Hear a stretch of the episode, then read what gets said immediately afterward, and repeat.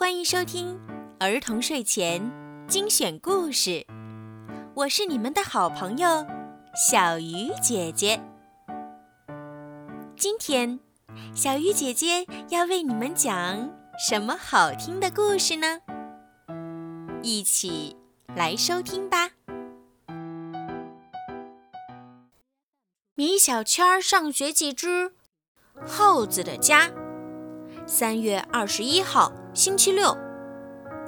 今天，老爸宣布举办一个家庭民主会议。会议的内容是关于给耗子找一个家的问题。我第一个举手发言，我觉得应该让耗子来咱们家住。怕狗的老妈第一个表示反对，怕老妈的老爸也表示了反对。老妈提出给耗子找一个有钱又喜欢狗的主人，我举起双手表示反对。老爸想出了一个两全其美的办法，在我们小区的角落里给耗子搭建一个窝，这样我既可以天天见到耗子，又不用把狗领到家里来。我和老妈都举手表示同意。老爸，你太有才了，我称赞道。老爸说：“米小圈儿，你可别高兴得太早，我可是有条件的。”啊，还有条件呀？我的条件就是你必须给耗子画一张超级好看的画像。这个，这个，米小圈儿，你不同意就算喽。这个没问题啦，只要能给耗子一个家，我什么都愿意啊。我爽快地答应下来。吃完午饭，我们就开始施工了。老爸是一个很专业的绘图员，他用电脑画了一个特别好看的狗窝。我们把图纸打印出来，接下来我们就要去寻找材料了。我和老爸到旁边工地捡了几块废弃的木板，又从家里拿了一些塑料布、钉子之类的必要用具。老爸拿起锤子，叮叮当当，一会儿功夫就把耗子的家搭建起来了。可是如果下雨了怎么办呢？我问老爸。米小圈儿，你这个问题问得好。老爸把塑料布盖在小房子顶上，用图钉把塑料布固定住，这样不就行了？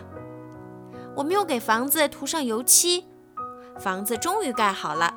接下来就是内部装修了。老妈送给我一个竹篮子作为耗子的床，我把自己喜欢的靠垫放在篮子里作为耗子的褥子，又把铃铛挂在耗子的家门口。米小圈，你挂铃铛干嘛？老爸问。我解释道：“当门铃啊，如果其他狗来串门，就不用敲门了。”狗怎么可能串门呢？老爸十分怀疑。耗子看到自己的家搭建起来，高兴极了。他迫不及待地钻了进去，躺在小床上，舒舒服服地伸了一个懒腰。真高兴呀！耗子终于有家可归啦。这时，老妈端着饭走了过来，开饭啦。老爸刚要抢着吃，就被老妈阻止了，因为这是给耗子吃的。嘿嘿嘿，老爸可真馋，还跟小狗抢食吃。我笑着说。老爸听后很生气。米小圈，我跟你说一万遍了，不要把我跟狗联系在一起。嗯，这个，这个，好吧。耗子看见美食。从小房子里冲了出来，对着老妈汪汪汪地叫了起来，表示感谢。老妈看见耗子，赶快放下饭逃跑了。老妈可真胆小，看到耗子吃起香喷喷的饭来，我们高兴地回家了。好了，今天的故事就听到这儿了。